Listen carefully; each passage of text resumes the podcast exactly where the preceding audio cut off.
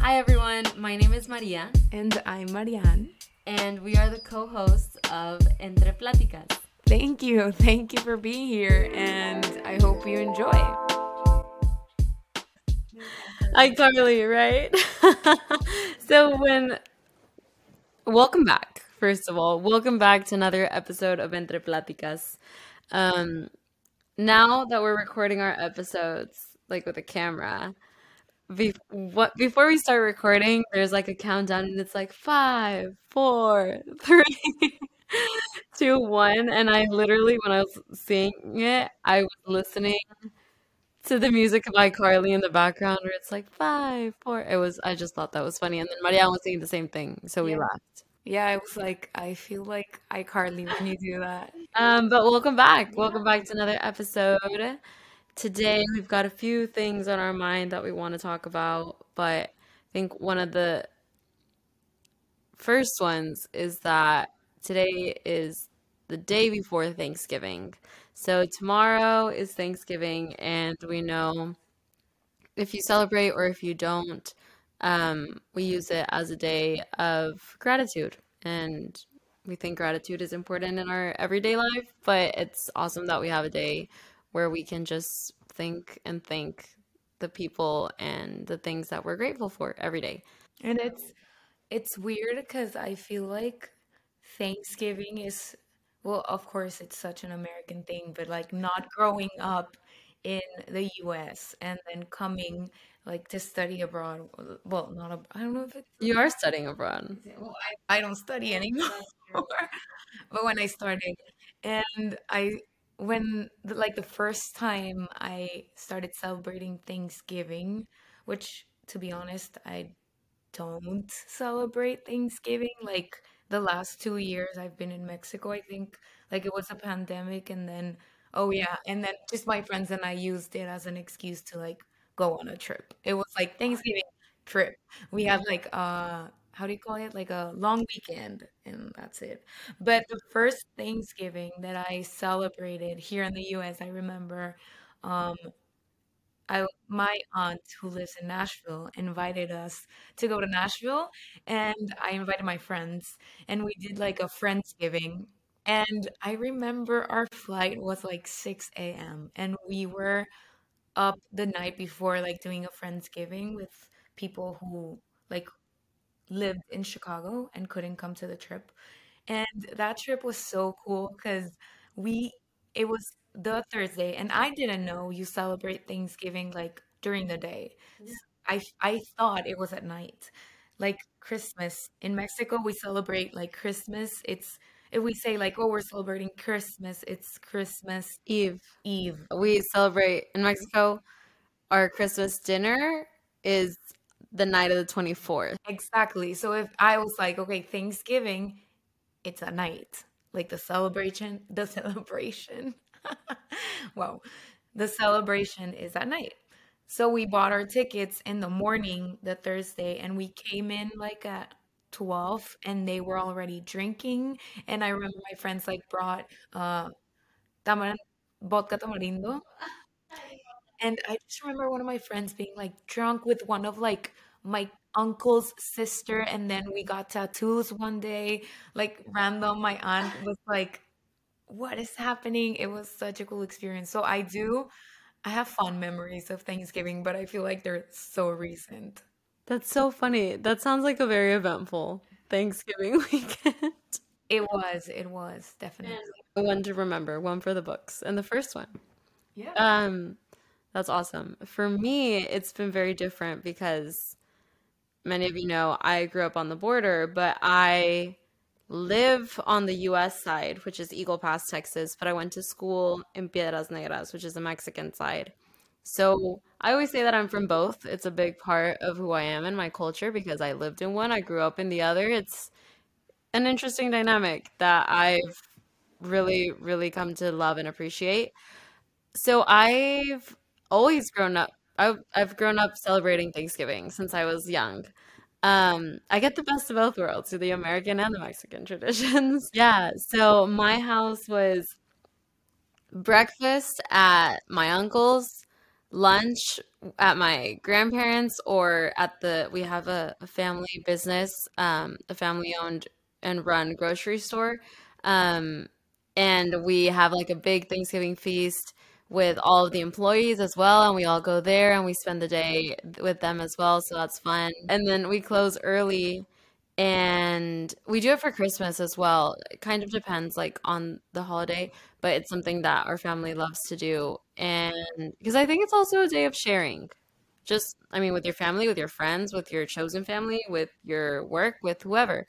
Um, they close down early and then we have like a dinner at someone else's house. This year they're hosting it at my home, which is sad, exciting, fun because I love it. My dad's the best chef and we always get together and like we make recipes and everyone just brings a bunch of food and it's really it's a great time um to be together. Um, side note, kind of sad that I'm not th there this year, but also excited because I have an awesome weekend planned here. We'll go into that in a bit. But just growing up, it was always family time, family day. I'd get out of school early so that I could be with everyone and just celebrate. And then something I'd do as well is I I'd organize a Thanksgiving dinner with all my friends from Mexico at my grandma's house in Eagle Pass. So we'd cross the border and my friends would come and we'd cook and we'd have like a traditional Thanksgiving dinner with all my friends from Mexico. And I was the one, I've always been the one to like make everyone go around and say something that they're thankful for, grateful for. I, I see that a hundred percent happening tomorrow. But it's also because my grandmother my grandparents have always done that. So I've seen it growing up, and then they've always encouraged us to do it as well. And so it's something that I cherish from my Thanksgiving memories at home. I've spent most Thanksgivings at home with my family. Um, so it's a bit nostalgic to be like far away from them, I think. There's only been two years that I've been apart. One was on a trip with to also I did like friend trip to Mexico City, which was really, really fun. And then this year that we're spending it, but we're spending it in New York. And I feel like it's the best place to spend Thanksgiving. Yeah, um, I remember when I came home once and Sofia and Maria were like, "Yeah, we're going to the Macy's parade." And I was like, "No, that's not happening at all. Like that's my nightmare. Going to that place would be my nightmare, to be honest. I would it's nice, it's nice. I see it on TV, but going to the parade, it's like Disneyland. Yeah. Like So excited. that sounds horrible, but I am excited for you to be excited. Thank you. I'll be there at 7 a.m. sharp. It's at 7 a.m. It starts at 9, but you have to get there early to like get a good spot. It's a whole ordeal. You're kidding, right? No, I'm not. 7 a.m. Yeah, and I have a wine night tonight, so we'll report back. Nah, Yes, no. 10 a.m. Wait, what's that that scene from the movie Elf? It's like tomorrow, 7 a.m. Santa's coming. Uh, You know which you know. You want. I don't know it, but I've seen Elf. Very good movie. Okay, I'm getting really in the holiday spirit. I love the holidays, to be honest. I feel like a lot of people have a perception of me being a Grinch, which kind of, after saying I don't like the Macy's parade, would come off of like totally true. But I love the holidays. Like, I love Christmas. I love like the ambiance of Christmas Eve, like seeing my cousins, like my family. I love, yeah, I love Christmas, but I don't show it. But I love it. That's fine. That's good. That's good. Just I love it interiorly. But it's we were talking about Thanksgiving and we were talking about things like what are you grateful for? We're always saying here like um what we're grateful for or to be aware of what you're grateful for. And I started thinking about things. I think there are a lot of simple things in life that I didn't used to appreciate or I wasn't aware that I had until until I didn't have them anymore. And that is, I feel like it relates to everybody, but just there are a lot of things that I used to take for granted, and now I'm more aware of when things like that happen. So I get to like cherish them more in a way. I don't know if No, 100%. I think it's gratitude comes from a very positive space and a place of appreciation. And I think the things, there are lots of things that we take for granted in life, and gratitude helps to combat that so that we're more aware, more conscious of the positive and good things um, that we have in life. Yeah, totally. And I feel like when the first thing we were talking about, like what do you take for granted? And I, when I was younger, like when I lived in Mexico, we all got out of school. I have four brothers. So, and my two parents, who we all lived together in Mexico. And we all got out of school. My dad um, was lucky enough to be able to go home and eat like lunch every day with us, and my mom as well. She she worked as well. So we all gathered for lunch. And I used to be like, oh, like, why do we have to have lunch together like every day? Um, sometimes like I want to go to a friend's house or whatever. And they u- they did let me go to my friend's house, but like things like having lunch together or at night when my brother and I um like got to eat dinner together because in my house everybody eats dinner at whatever time. So I think something that I used to take for granted was eating with my family. Like since I've left like home or being there every day, having lunch with my with my dad or with my mom or with my brothers, which we now even when I go back, it's so it's like a big deal to have lunch together because I see now the the significance of just like sharing a meal and being able to talk to them.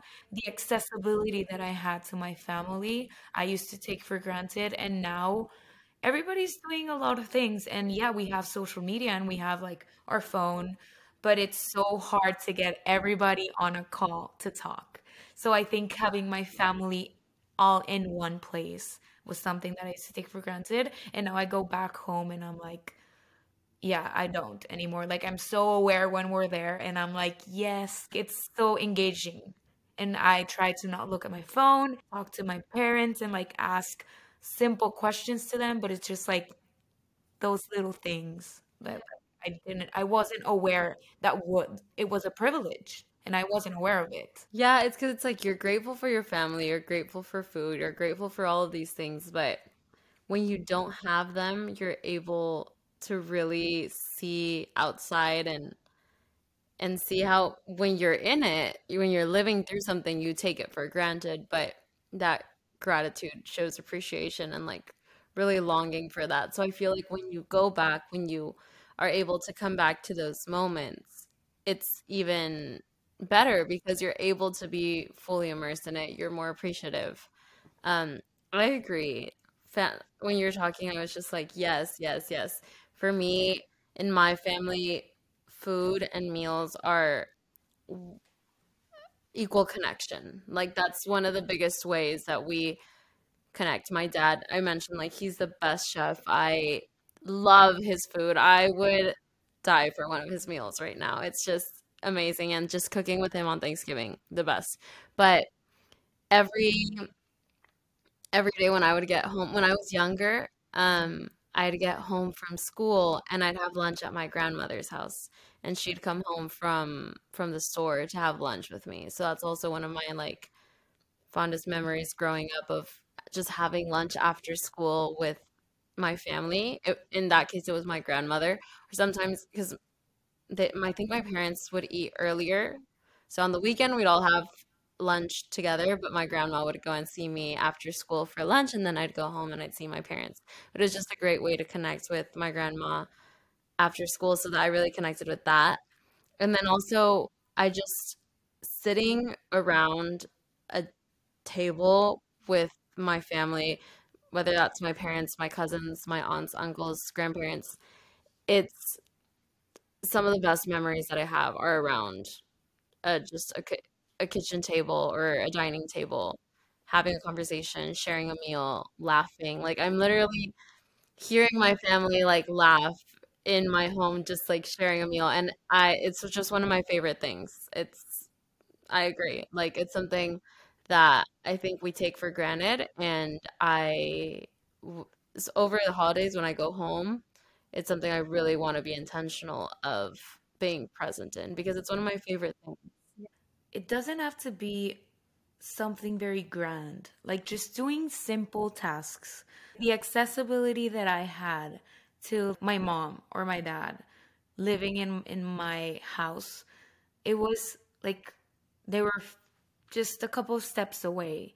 And now like I call them and yeah, we talk over the phone, but sometimes I can't answer or they can't answer. So it's something that I'm very aware. And you know what about proximity, like talking about that?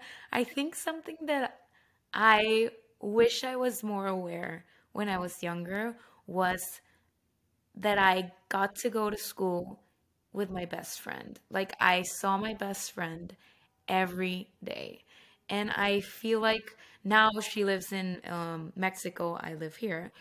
Um, and it's I I it goes months go by and I don't see her.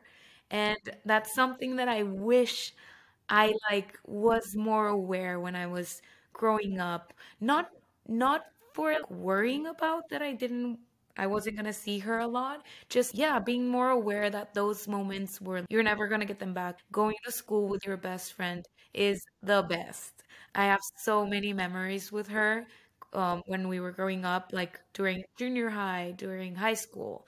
And then when she first went to Mexico, it's like that is something that I was just not aware of. When you're younger, having your friends at school, it's like just you just have a good time sometimes, sometimes at school. Yeah, I I think about that and it's like you'll you'll make new friends. You'll make new friends to go to school with, to do new things with, and that's awesome. Like it's great, but it's thinking back, just wanting to be more present in those moments and realizing that I guess one, nothing is infinite and that things change and things have chapters and they end, and it doesn't mean that we can't rekindle them in the future.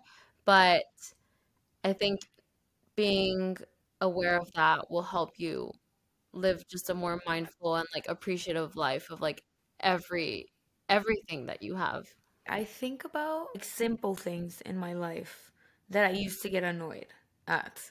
And now I'm like, there are so many things that I thought like, please leave me alone. And now I wish I had them. Mm-hmm. So I remember, I don't know if this happens to a lot of people. When you live with your parents, what used to happen to me, it's like you had a long day, right? And then you came home and your parents were there and they were like, How was your day? How was your day? That was the question, like, How was your day? Or we were at lunch and like, How was school? There was always the question. And there were times that I was like, I'm tired. I don't want to talk about it. Just, I just want to go into my room and not talk to anybody and just do whatever I want. And I feel like when I was living alone in Chicago, um, I truly saw the value of having somebody to talk to at all. Because, and at that point, it was my parents. I took, to be honest, I took my parents so much for granted growing up with them. That question, having somebody who truly cares for you ask you how you are doing and listening to you, I think is something that I cherish now, now that I have roommates. Um, every time I come home, and sometimes I am annoyed at like life or I am having a bad day, but every time since I since I lived alone and felt very lonely, and now I live with people and they ask that question, I try to think like it comes from a place of care and it's better to be like honest. Sometimes I'm just having a bad day. I'll talk to you tomorrow but not being annoyed or having a bad attitude about it. It's just like it's it's those little moments that you don't know if they're ever gonna come back. Wow. That, I mean, it's really true. And I see what I love in this particular story is how you notice that you took something for granted because you had you were living without it and then when you're it's reintroduced into your life you know, even if it's in a different way you're able to better appreciate it. Something that i was really connecting with in that story too is how once you realize that you've taken something for granted it's what can i do about it? How can i reconnect with this thing even if it or person even if though they're not in my proximity even though they're not in my daily life like they used to um, so it got me thinking of like experiences in my life and two things. One thing is whenever I would wake up, my mom was there's a chair like right like a yeah, like a chair sitting like next to my bed and she'd come and sit down and just be like, "How are you? Good morning." And it was 6 a.m. in the morning because I'd wake up for school at that time. So she'd wake me up, but it's like at 6 a.m. I didn't want to talk, right? It's, I mean, I'm I was a teenager. I didn't want to talk at 6 a.m. when I'm opening up my eyes. So I'd be like, talk later, you know? And now, what thinking back, it's like one of today, one of my favorite practices is waking up and calling my mom. And even if it's just like I give myself a few minutes to like wake up, go to the bathroom, change, whatever, but she is the first person that I call in the morning, or she'll call me. Like it's just that little routine we've established. It's like I couldn't appreciate it in the moment, but now that we're far away, it's like this is how I connect with her, um, even though we're far away. And then another thing which is really similar is my par- whenever I'm home, one of my favorite things is waking up. I, my bedroom is my parents have a bedroom, and then well, mine. Right when I wake up, my parents are early birds. I'm on. if you think I'm an early bird, my parents are earlier birds than I am. Like literally, I I'll wake up like 8:30 like at home on Christmas break and my parents are up by like 6. Could be up at 8. They'll be up at 6:30 kind of. No, um, I'm a night owl, like at its finest hour. Like Yeah. I go to bed so late. I feel like it's 10 p.m. and I'm like, it's early. What can I do? Yeah, and I'm like, "Good night." Yeah, no. But so there we wake up early.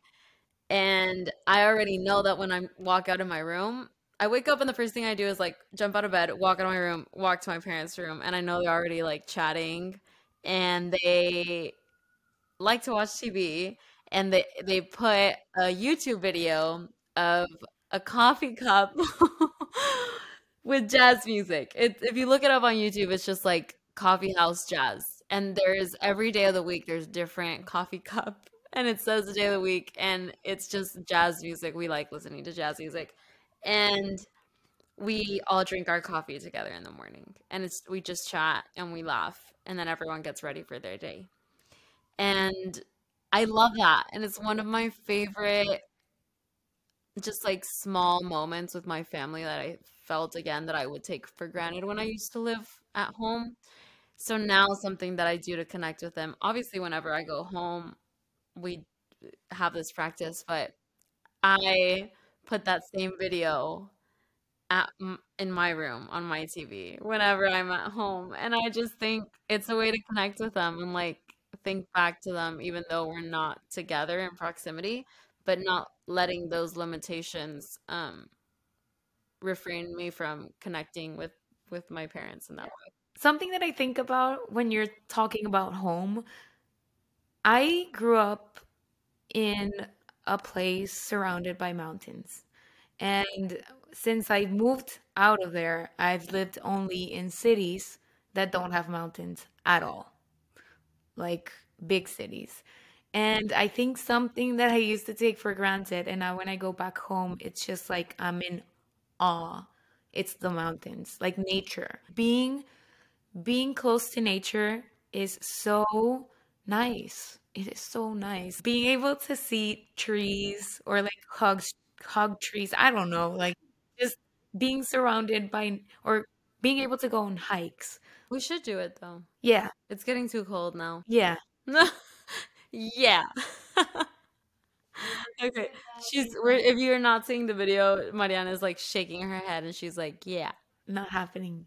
like within six months. It's gonna get cold, cold AF. This is my first winter. This is my oh. first winter, like actual winter. I've lived in Texas my whole life. You're gonna like it because you like. If you like Hallmark movies, you're gonna like it. I love Hallmark movies. I love Hallmark movies. You are gonna experience cold, and then you get accus- accustomed to it, and like then it's nice because it's like mid. I don't know if it's like mid April. Wait, January, February, March, April, May. Okay, April or May. It starts to get like warm but it's not warm, but you're like, it's so warm outside and you start to enjoy it. But you'll see winter. You're gonna like it. I feel like your your first winter, like your first snow fall, like you live here and it's like snowing. It's nice. Very excited. But something I will say is that my mom was always one to get mad at me for not wanting to wear a jacket, and that was in Texas. That was back home. Um, and now I don't know if it's because I'm older. I'm 23. I'm not even that old. But just like as I've grown, I don't like being cold anymore. And I will wear my jacket and I will wear the ear. We were in, in DC and I was wearing like my coat, my earmuffs, oh, yeah. my gloves to go out. And then I just left it at the coat check and or like carried it around because I was like, I just I don't like being cold anymore. And DC was a trip that I had been wanting to do for some time now. I had never been to Washington, D.C., which is very odd to me, um, especially considering like my professional interests in like policy and like legislation and law and I just don't know why DC was hadn't happened for me. So we were talking and the three of us were like, let's go on a roommate trip. Let's just go and explore a new city and I proposed DC and we were like, cool, we can get there on a train. None of us had been, so we were like, let's go. Also, um quick like input for trains. They're for me the best the best form of transportation. It is so nice. Like you just get on the train as if you were going like getting on a car and then just get off the train. I feel like flying is such a hassle and trains it like I've never I I think so smooth. Yeah. If you have the opportunity to go somewhere and you have to either take a plane, um, drive or take a train, take the train. Take the train all the time. So but go on, DC. Sorry yes. Very valuable approach. Thank you for that. Um so yeah, we went to DC for the weekend and we talk a little bit about the packing part of it in our last episode in Spanish. So now here's the recap of like our weekend in DC. Maybe we can talk about some things that we learned or like our highlights of the trip because there was a lot. There was a lot, but it was such a good trip. I'd say to start us off, I'd stress the importance of if you are able to um, financially and like in terms of your free time, plan a trip with friends to wherever, even if it's like a cabin, if it's like somewhere extravagant, if it's somewhere nearby, if it's whatever you can, just planning a weekend trip where there is no work involved. Well, I had to work for the few first hours, but then after that, I closed my laptop and didn't care about it anymore. But where it's just fun, exploring, and number one thing, no expectations. Planning a trip with no expectations, just going to enjoy and see what happens is so rewarding and can bring so much more than if you're very stressed and like over worried about whatever it is that you make this up this trip to be but just going somewhere with no expectations and seeing where it goes there's just something very very peculiar about not having expectations with trips because everything that happens is just like what you want to do in the moment. I feel like it is a key to being able to do things that you want to do in that moment and not expected to do. And also, I feel like something that I really appreciated with you and Sophia was that everybody could do whatever they wanted to. Like, if Sophia wanted to go to a museum and we wanted to go, like, walk, it was okay. Like, you can go to the museum. She was like, I don't care if I go alone. If you don't want to come, if you want to go see, like, a monument or something. And it was, like, just really nice to travel with people who are, like, you do you boo we're gonna meet up and we're gonna like do the same thing sometimes but it's okay if you want to do something different Yeah. but there were no expectations at all like first of all when we got so we we started recording that night like before so going back Could we insert that excerpt into here? I I think maybe I'll try. But if it doesn't work, here's the recap for taking the train. Um a few minutes ago, like seconds, I said the trains are the best. Yeah. Well, you don't do security. You don't do like a lot of things. But you have to be there on time, on the dot. Like not even on the dot. Go like 30 minutes before um boarding because we started recording the episode last episode the day before we left because we wouldn't have time to record. So Maria, after we like finish, it's like 2 a.m. Our train is at 7:30 a.m. And Maria goes and like she looks at me and she's like, "You set your alarm, babe." And I'm like, "Yes." So I go to bed and I remember my phone didn't have battery and it like died. So I connected my phone and I was like, I'll just set my alarm in like five minutes. Of course not. I fell asleep. And the the next memory I have, it's like Maria standing over my bed, like, it's seven, like we need to go now. And I'm like, oh, I didn't put an alarm. Sorry. And Nobody did. Nobody in this household. no, you put one and then you snoozed it. I put three and I snoozed them. And then my angels, or I don't know, the universe, woke me up with enough, just enough time to wake them up, shower really quickly, get out of the house, and get on the train two seconds before it left. I think they even like waited for us. I'm not kidding. Cause when, so we, I was like, yeah, we'll take the subway to the train. Of course not. We had to order an Uber because we weren't gonna make it on time. And yeah, but I took a shower. Like Sophia took a shower. Like Maria, I think you took a shower. We were like chilling. Okay, so we get to the train station and I remember we were like, we'll get a cup of coffee. Yes, girls trip. Like, we have all the time in the world. And not kidding, like, they're boarding the train at this point. Like, everybody's walking on the train.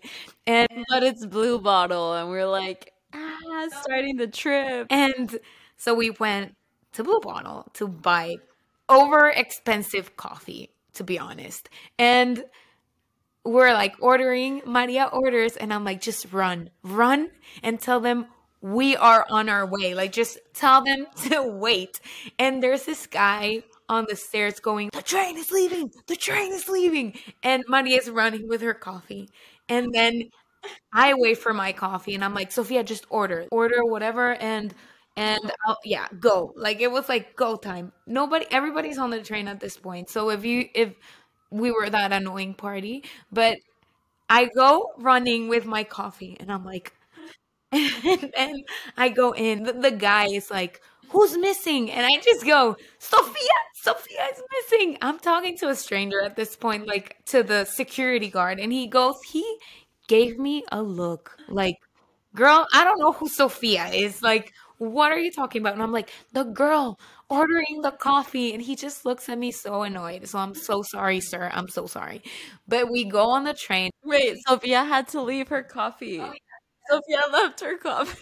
I just remember Sophia getting on the train and just looking at me, and I don't see any coffee. And I'm like, I'm so sorry. Do you want half of mine? And she's like, No. It was so funny because literally, I think I spilled half of my coffee. Same. It was not worth it. So if you were ever late to a train, don't go buy a coffee. Just get on the train and buy a coffee on the train. But I'm so sorry for everybody who was on that train. And once we got on, we were I was also struggling with like a huge they they were take they took carry-on Yeah. suitcases as you should on a weekend trip. Well, not me. I took the full on suitcase backpack. I was I don't know where I was going, You were vibing and thriving with your full luggage like you were going to Europe. And so I'm carrying this coffee that's spilling like hot. And I'm just laughing because I'm like trying to go through the aisle because we couldn't find seats that were together. So we had to go through like three different, Yeah. what are they, cabins? Like tr Um, boxes, trains? I don't know. Can't think right now. But we finally found three that were together, like facing each other. And so I threw out my luggage and it was just, it was very funny. But to be honest, it was the perfect Sorry. start to the weekend because we were just laughing. It was so it was so early, but then we got to we even like got to DC and then um we got on the subway to go to the hotel. I don't I didn't know where the hotel was. Nobody knew, so we had to like use Google Maps and then like buy uh, a subway card, go to the hotel, and then after that, that night, I love that night to be honest. We went like we went out, we I feel like we haven't gone out like the three of us in such a long time. We went to like a very traditional restaurant in DC near the White House that someone recommended on uh, I found like from a list online. Um, and it was just so fun to I think one to spend time together in a city that wasn't our apartment. You know, it was just like we've got to go out and explore and meet people and go have dinner and it was it it was just really fun that we were like, okay, we got to get out of this hotel room, right? We're not just chilling watching a movie in our apartment tonight. And to be honest, DC is so beautiful. Like it is really, really beautiful. Um, I didn't know at all. Like I, I didn't know how to imagine it. We were talking and it's like as if you were in a Hallmark movie, but in a city. Like it's a a town vibe, but in a city environment. And it's so clean. The streets are so wide. But I'd say key takeaways of planning just a trip with friends, roommates, whoever. Yeah. No expectations is, well, I'd say rules slash takeaways. Rules, There are no rules. rules, there are no rules. Okay, that's actually, that's very valid. That's very valid. That's our phrase here. So you beat me to it. Yeah. But suggestions. Um, I think, no, to be honest, I think for me, the most valuable thing when I go on trips with people, it's if people don't take it personal if you don't want to do something and, and they want to do it. Like for me, that's something that just is very, I love it. I love it that if I want to go to a museum and you want to do another thing, I can go to the museum without you like getting mad or getting angry that I didn't go with you to some like everybody is doing whatever they want to do and we are aware that we're here together and we do plan stuff together but also being aware that like we don't all have the same things we like to do on trips and that's okay. And it's okay if you do don't do the same thing all the time. Like i really do value that and expectations for me as well. I feel like every time that you have an idea of how a trip is gonna go you only get mad that it doesn't go the way you thought it was gonna go and to be honest, sometimes it doesn't even go that bad. It's just like it doesn't go the way you want it to, and that's stressful. So just you could be aware of like some things you want to do, Reservations. seeing the White House or like stuff like that. Just be aware, but at the same time, don't have an expectation of how you're gonna feel. Yeah. Yeah. Give everyone, give yourself and give everyone in your group permission to do whatever fits them best in the moment, I think is really good.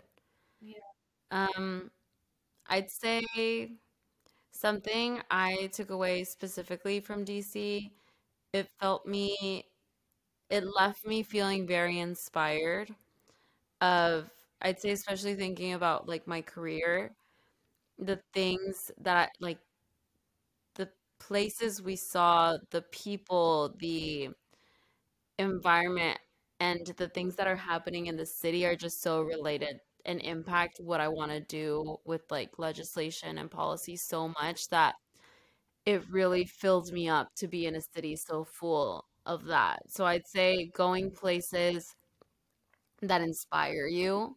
I feel like I'm still energized by that city and it's really motivated a lot of what I want to learn now, what I want to read, like what, you know, it's just like going places that are important to you or impact you in some way. I mean, not that it always has to be like that, but I think it really left a fulfilling mark on me on like confirming, okay, this is this is what I want to do. Maybe it's even some place I could spend some time in the future, you know? It doesn't even have to be a trip. If you if you are doing something like if you have a career in I don't know, history of art or for me it's theater. For somebody else could be like music specifically. I don't know. Like anything specific. Go to places that inspire you. I feel like when we, it was very similar when we planned that trip to New York in uh, April. Marianne and I recorded our first podcast episode when Marianne was the host on her own and I was her guest, her first guest on the on the first season of Entre Platicas and we planned a trip to New York for fun. And I went to visit Columbia. I wasn't accepted yet. And Marianne was trying to move here. And that weekend we felt so we went went to a concert. I went to see a school. We went to a play. It was just like a culmination of like activities that really inspired us. And then we also recorded a podcast. And now look at us. Like here we are. It's just when you do things um, when you plan trips to go places or do things that inspire you, bring you joy, confirm, you know, when I think it's about not having expectations and being open to what a city has to offer and just letting it yeah. surprise you. Making choices that make you happy. There are choices like in life, there are choices that have to align with your dreams. Like and your wants and your wishes. But sometimes I think in these trips it's it's so simple like it's just you're having a good time, you're on a vacation. There's no pressure that these choices are to impact everything you do. It's just like there to have fun. Yeah, and I think it's about learning well, I think it's about unlearning that we have to like what everyone else likes and that we have to do what everyone else wants to do, especially when they're your friends and especially when you're on a trip that you think that you have to take advantage of a city or the opportunity the same way that everyone else does. But the reality is that you'll get so much more out of it if you do things that you want to do and genuinely enjoy and make space for yourself and being uncomfortable with maybe um, asking for that because from other people or just spending that time alone maybe you're not used to that but there's nothing wrong with it if anything like more props to you. That pressure of having to like things that everybody likes like you don't have to. It's okay. You be you. You do things that make you happy and with that sometimes you may have to be alone. It's okay just like it's being okay with being by yourself. So i think just like talking about this trip and every all the beautiful things that it brought us and it also I feel like connected our friendship as roommates um and it inspired us in different ways, taught us different things like and everyone took away different things from the trip, so I really appreciate that. I have I think a proposal for us and for everyone listening is that as the year is coming to an end, like we have maybe like a month and a half left in the year. Wait, less. Yeah. What? Okay. Well, before the year ends, it's crazy to be thinking about the end of the year, but not enough time to plan a trip, not enough energy, whatever. let's pick a day from whenever you want, even if you're listening to this after 23, whenever you're listening to this, in the next month, plan a day where you solely fill it with activities and people and things that leave you inspired, fill you up, that you genuinely enjoy. Because that's what I think we did in this DC trip. Like, that's what it was about. There were no rules. Um, we slept in, something that we usually don't allow ourselves to do. Um, we were kind with ourselves about our plans. So, yeah, thinking, trying to pencil in a day before the year ends that you can just fill it with solely these types of activities. Um, something, an activity that fills you up with joy and you just do it because it makes you happy. And I talk about this with my therapist. What things do I do because it just makes me happy? And there are a lot of reasons that I do the things I want to do. Like sometimes it's because of my career, sometimes it's because of like spending time with other people and being social. Like there's different reasons. But I that made me aware of how there are so many little things that I used to make choices on based on my pure happiness and enjoyment. I love that. And I feel like we're we do do a few things in the day for that, but if you're conscious of it, you'll do it even more. So, everybody that's here listening to us, first of all, happy Thanksgiving. yeah. We'll see if Maria gets up at 7 a.m. to go to the parade. I will. and yeah, no, and I I hope everybody's having a great like had a great time because it's gonna come out in a week.